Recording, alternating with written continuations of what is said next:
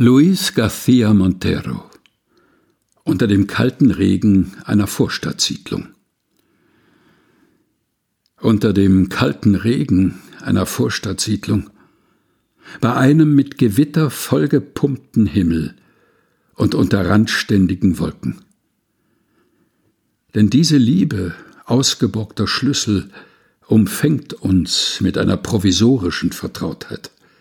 Wänden, die nie Gesellschaft leisten, und Gegenständen wie Eulen in der Dunkelheit.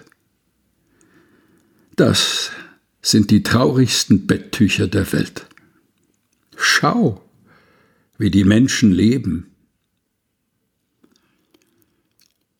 Luis García Montero unter dem kalten Regen einer Vorstadtsiedlung.